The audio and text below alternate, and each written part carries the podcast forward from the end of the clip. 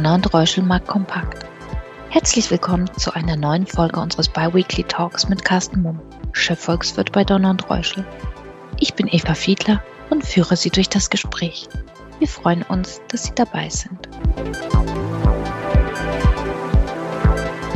Zum Jahresende wurden die Wachstumserwartungen für Deutschland nochmal nach oben korrigiert. Für dieses Jahr auf 1,9 Prozent und für nächstes Jahr verlassen wir sogar den negativen Bereich und gehen auf plus 0,3 Prozent.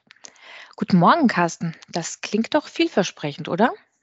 Hallo, guten Morgen, Eva. Ja, auf jeden Fall. Auf jeden Fall sieht es, äh, was das Wachstum in Deutschland und auch in der Eurozone angeht oder in Europa allgemein, besser aus, als wir das vor einigen Monaten noch erwartet haben. Die Zahlen, die du eben nanntest, die stammen vom Kiel-Institut für Weltwirtschaft, aber auch andere Forschungsinstitute, äh, Banken, die Prognosen erstellen, haben jeweils ihre Wachstumsprognosen nach oben revidiert in den letzten Monaten, und zwar sowohl für das laufende Jahr, das Kiel-Institut für Weltwirtschaft eben um 0,5 Prozent nach oben auf 1,9 Prozent erwartetes Wachstum, als auch für das nächste Jahr. Und ähm, die Dinge, die konkret zurzeit besser laufen als eben noch vor kurzem befürchtet, ist vor allen Dingen, dass wir voraussichtlich um eine Gasmangellage in Deutschland herumkommen. Wir hatten ja am Beginn des Winters äh, nahezu volle Gaslagerstände die sind mittlerweile, weil die letzten drei, vier Wochen relativ kalt waren, auch in Deutschland und entsprechend mehr geheizt wurde, etwas gesunken auf unter 90 Prozent. Das ist aber nicht außergewöhnlich. Damit liegen wir im historischen Vergleich immer noch relativ gut.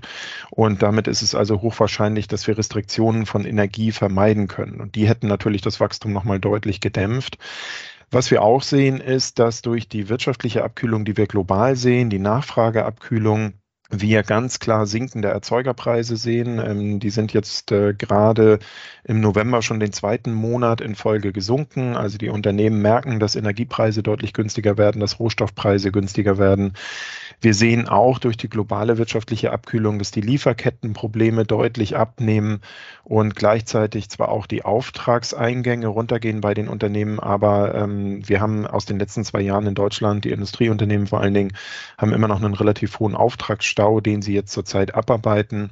Und das hat insgesamt dann tatsächlich für eine Aufhellung der Perspektiven oder der ähm, Lagebeschreibung der Unternehmen gesorgt.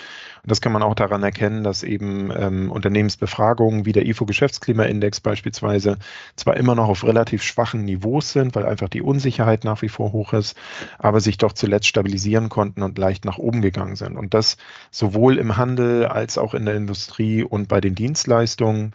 Und, und das ist das positive Zeichen, nicht nur die Geschäftserwartungen, also das, was in den kommenden Monaten kommt oder zu erwarten ist, sind gestiegen, sondern auch die aktuelle Lagebeschreibung. Und ähm, damit kann man insgesamt sagen, also ja, die Situation wirtschaftlich betrachtet ist jetzt äh, zum Jahresende und über den Jahreshinwechsel weg zumindest deutlich besser als wir das vor einigen Monaten erwartet haben, wenngleich auch wir immer noch natürlich ähm, in der Perspektive oder die Perspektive haben, dass wir jetzt im Winterhalbjahr eine Rezession erleben. Apropos Prognosen. Auch die Inflation ist weiter rückläufig mit durchschnittlich 5,4 Prozent für 2023, wobei die aktuelle Annahme ja bisher bei 8,7 lag. Kann man also in einem solchen Marktumfeld überhaupt noch volkswirtschaftliche Prognosen vornehmen? Also zumindest äh, ist es sehr, sehr deutlich erschwert. Und das kann man daran erkennen, dass wirklich diese Prognosen, auch die Zahl zu den Inflationsprognosen, also 5,4 Prozent erwartet im Jahresmittel des nächsten Jahres, die sind um über drei Prozent nach unten korrigiert worden, auch vom Kiel Institut für Weltwirtschaft in diesem Fall.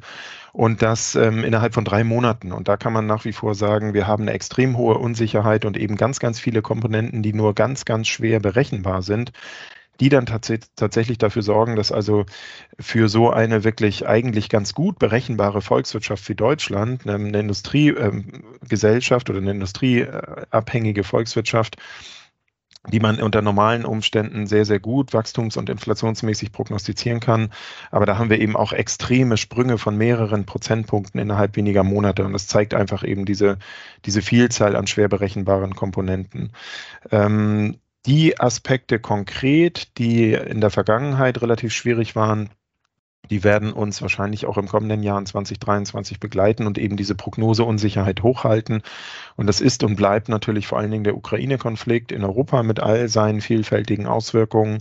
Das ist auch vor allen Dingen in den ersten Monaten des nächsten Jahres die Frage, wie werden die Notenbanken weiter vorgehen, die ja äh, weltweit eigentlich fast alle einen strikten Zinserhöhungszyklus, einen sehr deutlichen Zinserhöhungszyklus umgesetzt haben im laufenden Jahr 2022. Und die äh, größte Unsicherheitskomponente ist eigentlich zurzeit und auch mit Blick auf den Jahresstart, auf das erste Quartal, vor allen Dingen die wirtschaftliche Situation in China. Du sprachst es ja gerade an. China schwächelt und man könnte meinen, dass Europa die neue Wachstumslokomotive ist. Also wie damals China 2020.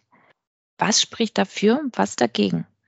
Also man kann also sagen, dass ähm, wirtschaftlich betrachtet zurzeit die Situation in Europa relativ besser läuft als in den USA. In den USA zeichnet sich jetzt gerade der Beginn einer Rezession ab, der sich wahrscheinlich im ersten und im zweiten Quartal äh, fortsetzen wird. Also man kann also sagen, die USA oder die US-Volkswirtschaft ähm, rutschen etwas verspätet auch in eine Rezession, die Europa eben schon jetzt im vierten Quartal begonnen hat. Und Europa stellt sich auch relativ besser dar als China, wo wir zurzeit die Situation haben, dass eben vor allen Dingen die Pandemielage die Wirtschaft wahrscheinlich noch einige Monate ja förmlich lähmen wird. Und dann kann man also sagen, relativ zu den USA und relativ zu China steht Europa tatsächlich zurzeit besser besser da, ist insgesamt aber immer noch relativ schwach. Also wie gesagt, wir erleben jetzt im Winterhalbjahr eine Rezession. Wir haben die Hoffnung auf eine wirtschaftliche Stabilisierung ab dem Frühjahr und insofern kann man äh, schon sagen, dass Europa das Wachstum global etwas stabilisiert. Von einer Wachstumslokomotive würde ich aber weniger sprechen, eher vielleicht von einem Wachstumsregionalzug, wenn man das so ausdrücken möchte. Kommen wir zum geldpolitischen Kurs der Notenbanken. Wenn der Preisanstieg im Vergleich zum Vormonat erneut niedriger ausfällt, steht der Leitzinserhöhungspause in Q1 eigentlich nichts mehr im Wege, oder? Ich gehe davon aus, dass äh, Leitzinserhöhungspausen innerhalb des ersten Quartals eingeläutet werden, und zwar sowohl in den USA als auch in der Eurozone. In den USA wird es äh, jetzt in dieser Woche nochmal eine besonders relevante Datenveröffentlichung geben, und zwar die sogenannten PCE-Preise. Das sind also die Preise, die Verbraucher für Dienstleistungen und für Waren, die sie erwerben, äh, zahlen. Also eine andere Form der Inflationsmessung, wenn man so möchte, auf die vor allen Dingen die US-Notenbank FED sehr, sehr stark achtet. Ähm, was man in den USA einfach sagen muss, es ist eben auch relativ deutlich erkennbar, dass wir eine wirtschaftliche Abkühlung sehen das wird auch den Inflationsdruck nochmal deutlich reduzieren. Es gibt noch eine einzige Komponente, die noch nicht wirklich in dieses Bild reinpasst, einer sich abkühlenden Wirtschaft. Und das ist der Arbeitsmarkt, der nach wie vor sehr, sehr robust ist. Aber auch hier rechne ich in den nächsten Monaten damit, dass ähm, die Zahl der offenen Stellen reduziert wird, dass ähm, auch die Arbeitslosigkeit dann leicht hochgeht und dass wir dann eben auch vom Arbeitsmarkt einen sinkenden Inflationsdruck haben. Und damit ähm, hätten wir die Situation, dass die Fed in den USA vielleicht nach einer kleinen, in meinen Augen maximal kleinen Zinserhöhung im ersten Quartal, die äh, FED-Sitzung würde im Februar stattfinden, dann eine Leitzinserhöhungspause einlenken könnte. In der Eurozone ähm, ist das Inflationsniveau ja nach wie vor zweistellig, also auch im Vergleich zu den USA noch sehr viel höher. Wir sehen aber auch, dass beispielsweise die Erzeugerpreise relativ stark schon sinken, auch Importpreise gesunken sind, weil der Euro ähm, etwas aufgewertet hat in den letzten Monaten. Die Großhandelspreise sinken, das heißt also der Preisdruck auf der Kostenseite bei den Unternehmen nimmt ganz klar erkennbar ab. Ich gehe davon aus, dass jetzt im vierten Quartal die Unternehmen auch nicht mehr so gut in der Lage waren, höhere Kosten einfach durchzureichen an den Endverbraucher, weil die Nachfrage eben deutlich schwächer ausfällt. Und damit haben wir auch in der Eurozone in meinen Augen die Situation, dass wir die Inflationsspitze in den nächsten Wochen überschreiten werden und dann auch nachlassenden Inflationsdruck sehen. Auch die EZB tagt das nächste Mal Anfang Februar. Ähm, ich denke, von Seiten der EZB werden wir mit Sicherheit noch einen weiteren Zinsschritt sehen. Vielleicht so in der Größenordnung 0,5 Prozent, entsprechend der letzten Leitzinserhöhung. Und dann dürfte aber auch die Europäische Zentralbank eine Leitzinserhöhungspause einläuten. Und der Hintergrund bei beiden Notenbanken ist vor allen Dingen, dass dieser doch sehr, sehr schnelle Zinserhöhungszyklus, der jetzt umgesetzt wurde, einige Monate braucht, um voll durchzuwirken. Das heißt also, selbst wenn FED und EZB ab dem ersten Quartal die Zinsen nicht weiter erhöhen, werden die bisherigen Leitzinserhöhungen dafür sorgen, dass die Wirtschaftsdynamik doch deutlich gedämpft wird. Welchen Einfluss hat die weitere Entwicklung Chinas?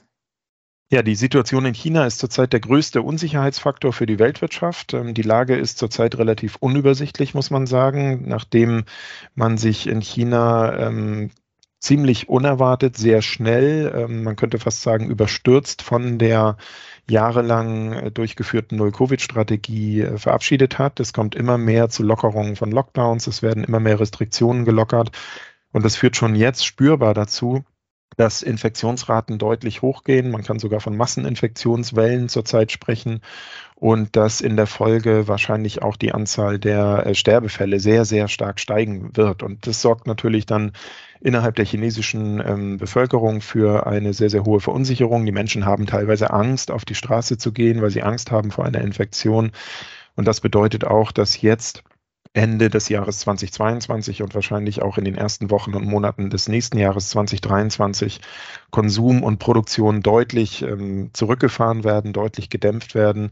Es könnte auch sein, dass Lieferketten wieder unterbrochen werden, ähm, wenn also wirklich dort ähm, Produktions- und Transportkapazitäten zusammenbrechen. Und das kann dann natürlich auch wieder Rückwirkungen auf die Volkswirtschaften im Westen haben, vor allen Dingen auf die exportorientierten wie Deutschland, die ähm, sehr, sehr enge Handelsverbindungen mit China haben. Es könnte hier dafür sorgen, dass die eigentlich ab Frühjahr erwartete wirtschaftliche Erholung zeitlich nach hinten verschoben wird.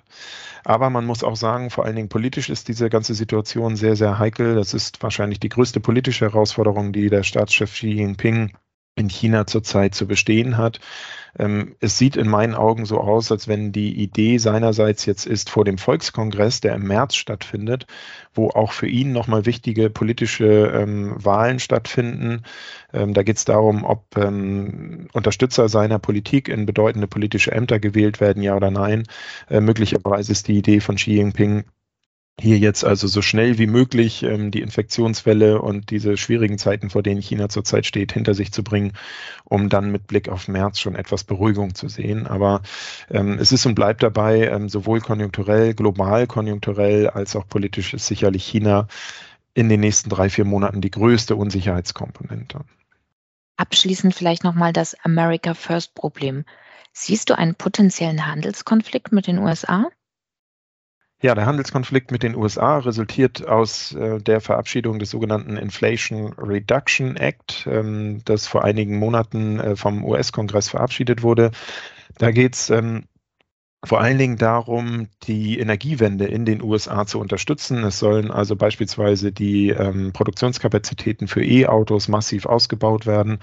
Das hat man auf europäischer Seite zunächst einmal ähm, begrüßt, weil es ein klares Zeichen dafür ist, dass die USA jetzt eben auch die Weichen in Richtung Energiewende stellen. Nachdem das ganze Thema ein bisschen durchgewirkt ist, ähm, ist mittlerweile aber die Rede eher von einem Kuckucksei, was die US-Regierung ähm, der Welt oder Europa sozusagen ins Netz gelegt hat. Und der Hintergrund ist, dass zwar zweifellos die Energiewende angesteuert wird in den USA mit Nachdruck durch dieses Geld, was da ähm, zur Verfügung gestellt wird, dass diese Maßnahmen aber sehr, sehr protektionistisch wirken. Es ist ganz klar das Motto der beiden Regierungen Buy American in den Vordergrund gestellt und das heißt eben, dass die zur Verfügung, zur Verfügung gestellten Subventionen nur an Unternehmen gehen, die in den USA produzieren. Und da sieht natürlich vor allen Dingen Europa ähm, die, Export, ähm, die Exporte oder die Exportdynamik in Richtung USA sehr stark gefährdet. Es geht ja hier um Produktionen, die rund um die Energiewende genutzt werden und da ist ähm, Europa natürlich teilweise führend und sieht entsprechend hier auch ein hohes Absatzpotenzial.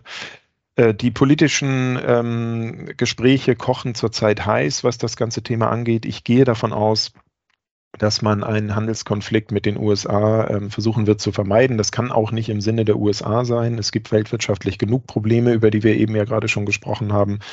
Da wird man sicherlich ähm, oder hoffe ich zumindest einen Handelskonflikt mit den USA vermeiden können.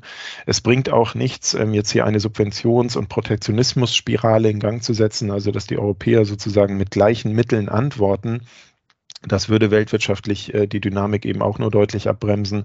Ich gehe eher davon aus, dass man hier auf dem Verhandlungsweg dazu übergehen kann, dass ähm, ein Teil der Subventionen, die eben von US-Seite zur Verfügung gestellt wird, dann auch europäischen Unternehmen zugutekommen können. Aber ähm, auch das wird äh, sicherlich ein Thema bleiben, was uns die nächsten Wochen weiterhin begleitet.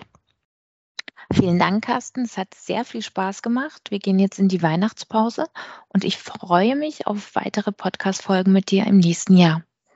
Vielen Dank. Ich wünsche dir und allen Zuhörerinnen und Zuhörern auch ähm, schöne Feiertage und einen guten Start in das neue Jahr und freue mich dann im nächsten Jahr in 2023 wieder mit neuen Podcasts über die weltwirtschaftliche Situation mit dir zusammen dabei zu sein. Danke für Ihr Interesse. Seien Sie in zwei Wochen gerne wieder dabei. Ihr und Reuschel, Markt Kompakt Team.